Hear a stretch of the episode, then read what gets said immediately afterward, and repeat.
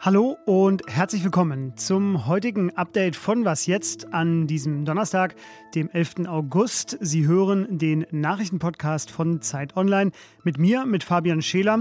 Und ich weiß, es ist eine gute Tradition, dass der oder die Kanzlerin vor oder nach dem Sommerurlaub in die Bundespressekonferenz zur traditionellen Sommerpressekonferenz zu kommen.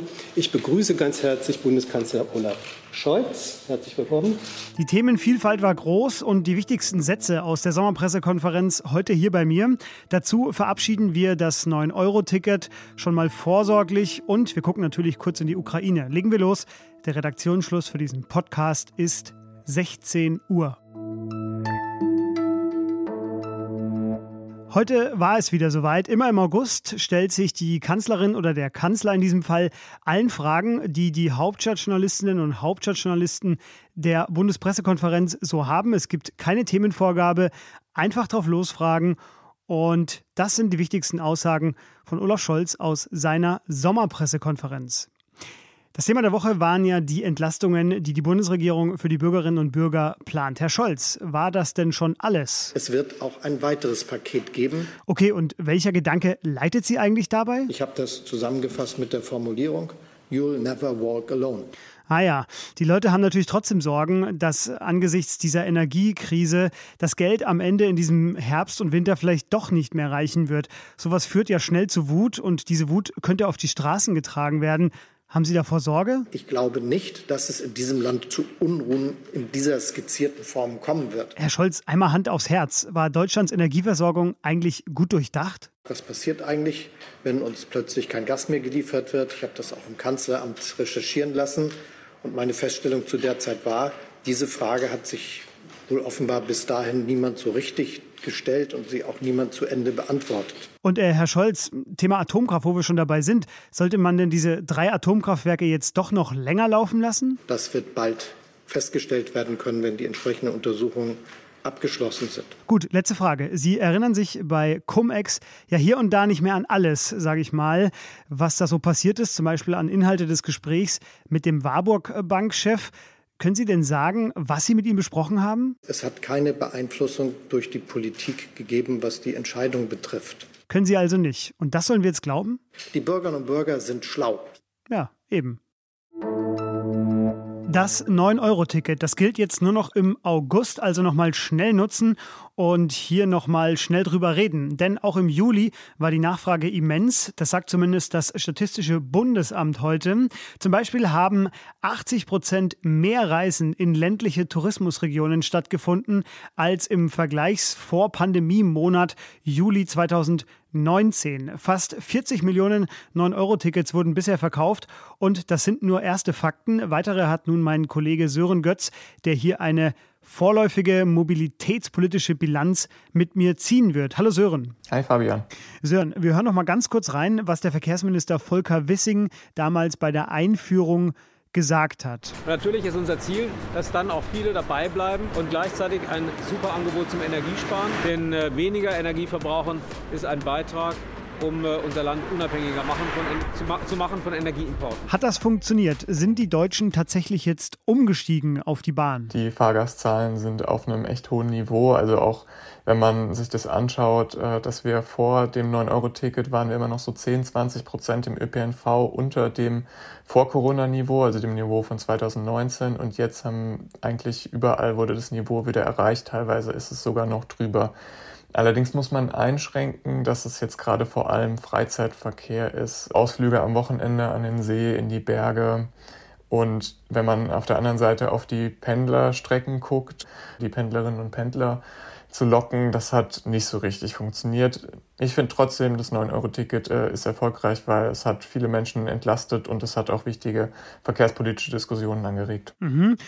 Zum Beispiel die über den Ansturm auf die Bahn und wie die Bahn quasi damit äh, zurechtgekommen ist. Ich glaube, ich lehne mich da jetzt nicht zu weit aus dem Fenster, wenn ich äh, auch aus eigener Erfahrung sage, die Bahn war hier und da vielleicht doch ein bisschen überfordert mit diesem Ansturm, was ja vielleicht auch erstmal ein gutes Anzeichen sein kann, weil hohe Nachfrage Oder ist es vor allem ärgerlich? Im Fernverkehr sind die Pünktlichkeitswerte ja gerade katastrophal. Im Regionalverkehr eigentlich immer noch ziemlich gut. Ich habe eben noch mal geschaut, 90 Prozent äh, der Züge waren auch im Juni und Juli pünktlich im Regionalverkehr und auf den Fernverkehr hat das 9-Euro-Ticket ja nur eine relativ indirekte Auswirkung. Es kam natürlich immer wieder zu Überlastungen, teilweise auch zu Zugräumungen, aber das war halt vor allem an den Feiertagen, an den Wochenenden, auf den touristischen Strecken und ehrlich gesagt, äh, da musste man als Fahrgast auch so ein bisschen mitrechnen. Jetzt will der Finanzminister Christian Lindner das 9-Euro-Ticket ja nicht weiterfinanzieren, wie er gesagt hat. Es gibt aber trotzdem verschiedene Modelle, die diskutiert werden. Ich nenne mal eins, das ist zum Beispiel so ein deutschlandweites 365-Euro-Ticket. Wie sehe denn äh, als verkehrspolitischer Experte deine ideale Lösung aus? Also ich traue mich da jetzt nicht, die eine Zahl zu nennen, die die ideale Lösung wäre. Das ist natürlich schade. man konnte es zumindest mal probieren. Ähm, also ich finde, man muss halt einen Mittelweg finden zwischen einerseits einem attraktiven Angebot für die Fahrgäste, also was eine große Abdeckung hat. Andererseits muss man aber auch sehen, der Nahverkehr muss noch ausgebaut werden, gerade in ländlichen Gebieten und das kostet Geld.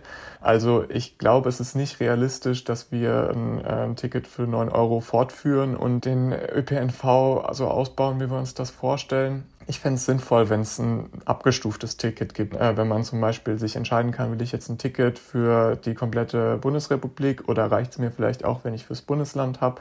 Und was ich halt auch noch sehr wichtig finde, wenn man jetzt über sowas wie zum Beispiel 69 Euro Ticket ähm, redet, dass man dann da auch die Familien im Blick hat, äh, für die es äh, ganz schön teuer würde, wenn dann vier, fünf Leute so ein Ticket sich kaufen müssen, zumal wenn die Familie vielleicht nicht so viel Geld hat. Also da sollte es dann noch Rabattlösungen geben. Wer übrigens immer noch mit dem Auto fährt, habe ich noch eine kleine Info von einer ADAC-Erhebung, die heute erschienen ist. Tanken war im Juli teilweise morgens 12 Cent teurer als spät am Abend. Das ist vielleicht noch eine Info, die man braucht, um umzusteigen. Sören Götz war das. Vielen Dank dir für, diesen, für dieses kleine Fazit zum 9-Euro-Ticket. Sehr gerne, mach's gut. Der Ukraine-Block, den Sie hier schon kennen, täglich aus unserem Update, der ist heute nur ganz kurz. Großbritannien will weitere Mehrfach-Raketenwerfer an die Ukraine liefern. Ausländische Gläubiger sicherten der Ukraine heute einen zweijährigen Zahlungsaufschub zu. Es geht dabei um mindestens 20 Milliarden Dollar. Und heute wird noch immer gerätselt, wie groß der Schaden nach den Explosionen auf dem russischen Flugplatz auf der Halbinsel Krim wirklich ist. Es gibt jetzt Satellitenbilder und ja, die belegen, dass mindestens, also mindestens sieben Flugzeuge defekt sind, kaputt sind. Es könnten aber auch mehr sein. CNN spricht jedenfalls vom größten russischen Luftwaffenschaden nach dem Zweiten Weltkrieg. Was noch?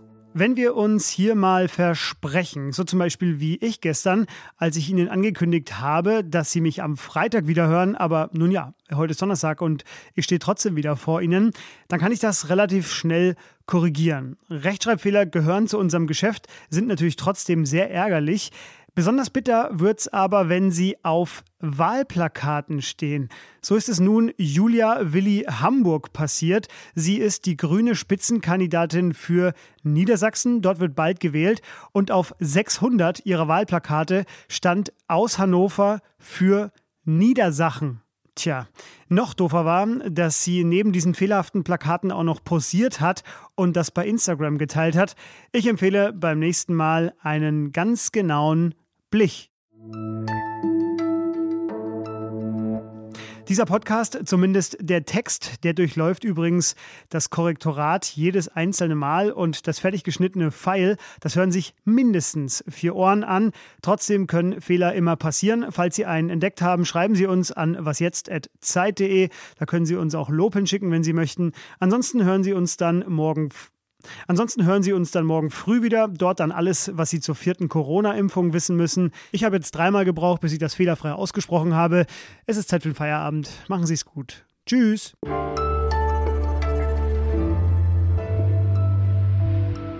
Pfingstwochenende und mich hat das 9-Euro-Ticket dann direkt mit einem Fahrradplatten gerettet. Ich bin aus der Shorefighter in einem völlig überfüllten Zug zurückgefahren. Was ist deine Lieblingserfahrung? Tja, ich habe es gar nicht so viel genutzt, wie ich es mir eigentlich erhofft habe. Oder die Strecke war so weit in Berlin, einfach mal den, den, äh, den Bus oder Bahn nehmen zu können. So.